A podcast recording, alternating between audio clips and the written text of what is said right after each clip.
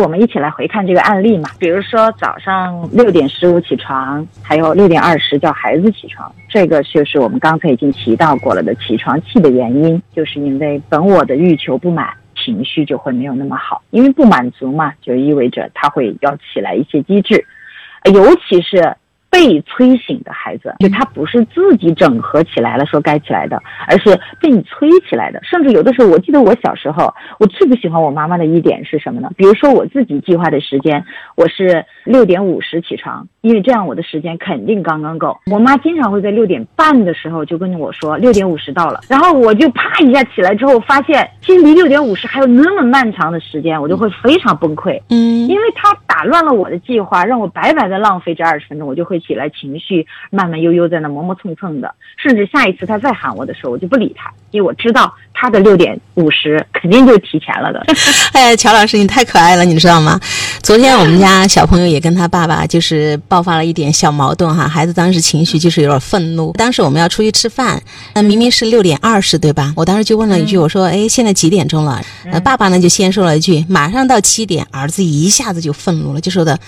嗯，什么到七点不吃了？我不跟你出去吃了。我老公也特别生气，觉得我莫名其妙的就被儿子吼一句哈，就是那种状况。后来我就跟儿子沟通，我说的，哎，我说宝贝儿，当时妈妈心情特别好，爸爸也特别开心，我们要计划着外面去吃东西。我说你当时也说过，爸爸有一个特点，就是在我们经常都很高兴的时候，爸爸突然会有一个情绪化，不知道哪一点就引爆了他哈，爸爸就会发脾气。最受不了的就是这个，你觉得对人打击就是那种沮丧特别强烈。我说你今天为什么也这样子呢？然后他就跟我讲，他妈妈你知道吗？他经常这样，就是我玩了，明明只有呃半个小时或一个小时，我老爸就会说你已经玩了三四个小时了哈，你你要把作业就是就很夸张的那种。还有就是他说的，比方说我在那儿睡，爸也会说。快五点钟了哈，我们要送你去学校了哈，因为他住校嘛。他接过我一看，才三点钟。他还经常这样夸张的表达，我已经非常的愤怒了。所以我特别感谢陈安你分享这个东西。就有的时候家长他是这样想的，就是因为在以往的较量当中，他发现如果我抵拢了喊你，可能就来不及，所以他就会提前喊。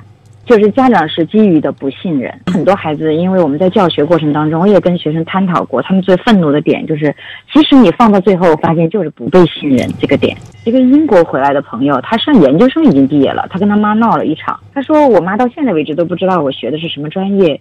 我说那你没有告诉过他吗？他说我告诉过。我说那你是因为你那是英文，所以他不懂吗？他说他也明白，我都说得很清楚。他妈学历也很高，他学的是社会学、艺术史嘛。他说：“但是我妈妈就总说我学的是新媒体。”我说：“那你感受到的是什么？你愤怒的点是什么？”他说：“我觉得他觉得我学的专业丢人，所以他拒绝接受我的专业。他察觉到的就是不被信任。”我是觉得，如果你真的觉得那个时间卡的不是很好，你告诉他，那么还有两个小时。嗯。但是我感觉我会担心时间会不够，但是你不没有必要去夸张和夸大。对。所以这就是在催与被催当中，催人的人心累，被催的人心更累。其实，所以矛盾有的时候就在这儿出现。所以其实这个我们还发散了一点哈，就关于他当时为什么就是大家起来之后，其实妈妈也有气，孩子也有气。我估计，因为我看他的那个点叫六点二十叫他起床，这个叫哈。你看，快乐的去教，充满爱意的去教，让被教的人体会到那种爱，就是前提，就是把孩子当人看，知道你早起会不高兴，爱的东西来理解你，来包容你，甚至允许你再偷懒，再赖一会儿，再赖几分钟。所以有的时候我们就会跟孩子说：“你再赖一会儿吧。”这个时候其实他就有尊重的前提和真的把他当人看，你觉得他可以偷这个懒的前提。本我的欲望是可以的。但并不等于一定要在那时那刻去实现，因为孩子他也不一定觉得那就该实现。想多睡一会儿没有错。你刚才说，如果我们理解了、知道了一些个本质的东西，以不变应万变，叫起床。如果你真的要去催孩子，带着爱意去催，我经常跟那些妈妈们说，尤其上幼儿、小学的那些小朋友，亲一下，呃，闻一下，然后揉揉你的肩，我要把你当饺子搓一搓，对吧？就是放着他喜欢的音乐，然后说啊，妈妈做了你最爱吃的，闻到香气没有？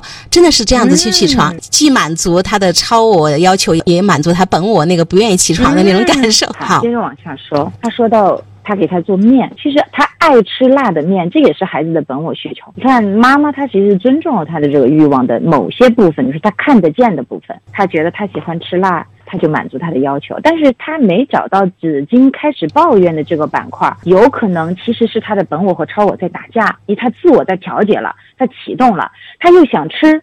但是时间又很仓促，这个时候他又在慌慌张张的去找这个抱怨的部分，可能。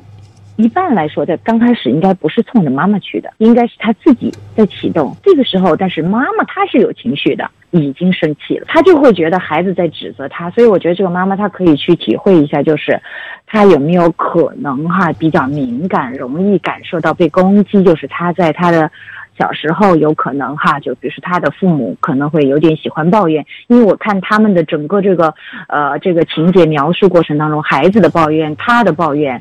有可能就是一种惯性的模式，他长期这样听，他也在习得。对，然后就到了下一步，他给他讲了找纸巾，然后又跟他理论。对，然后孩子就说：“我在吃饭，没时间拿，我找过了，没有。”你看，在这种过去的相处模式当中，其实可能孩子他已经把母亲纳入了自己的那个系统，嗯，就是这可能跟母亲的教养方式有关系，就是他的边界不是很清楚，早上起床要喊。拿纸巾要让他去拿，可能孩子习惯了，嗯，只是有的时候呢，妈妈开开心心的在越过边界做这些事情，但他情绪来了的时候，他觉得这不是你的事儿吗？对，突然就变了啊。对，高兴的时候我都可以为你做，不高兴的时候的话，就突然开始分清边界，这时候孩子会很懵。对，怎么昨天可以这样，怎么今天就不可以这样？你早餐都可以跟我做，你拿个纸你不拿，你不是刁难我吗？我都一把鼻涕一把泪了。对，如果要亲自做，早上起来。然后做早餐、吃早餐，所有的这一切上学都该是他自己的事情。边界的混乱，它有一个麻烦呢，可能就是在孩子的这个自我发展过程当中，他容易被截断，就是家长冲进来了，就孩子的自我整合就被砍断了，他就没有成长起来，有的时候他就会被弱化了，就有些孩子可能永远都。摆不平这两个关系，都需要家长来参与才行。妈妈一直都模糊不清哈，所以她跟孩子一定就是一个纠缠。情绪好的时候大家都好，情绪不好的咱们俩都不好，对吧？对，还有一个就是，凡是该孩子自己做的那个板块，只要家长不参与，他都做不好。因为你家长的标准可能就是一个成熟的人能够做到那个样子，嗯，但孩子他从来没有启动过，没有练习过，你也没有。很好的耐心和时间，让他不断的去磨合这个东西，怎么能做到更完美、更高效？所以那个板块，你一看他不行，你就冲过去，然后把他砍断，然后自己上来，结果当然都非常完美。但是孩子那个地方，他其实是没有成长起来的。就是那个成功，就是大家一起出门上学没有迟到的这个成功，是个假象。是家长参与过多参与的一个结果，就是孩子他自己来的话，他还是调整不好这个问题。你说的是一个假象，尤其是早上心急火燎，会不停的催，然后你越催，孩子越慢，家长往往都会冒火，对吧？孩子情绪也特别糟糕，他们会赶在迟到之前进学校，就是孩子永远不迟到，然后家长永远都在抱怨他为什么就不怕这个迟到啊？你看明明都要迟到了，他还这么慢吞吞的，就是因为在我们家长的这种包办替代下，孩子永。永远觉得这不是我的事，而且妈妈能够保证我在最后一分钟，始终我不会迟到的，这就是跟我没有关系，对吧？实际上，我们回头讲早上的这个板块，就孩子唯一不能做的，可能就是做早饭。因为他做不到营养啊，第一个时间不允许，第二个他能力不允许，所以说这个板块是家长的责任，就是你就负责把饭做好放那儿，比如说几点几分放那儿，它是热的也是好吃的，头天问他吃什么，至于他几点起来怎么收拾书包，然后起来了要不要看一会儿书，然后他吃到会不会需要有手指，这些事情你都不管。你就可以回去睡个回笼觉嘛。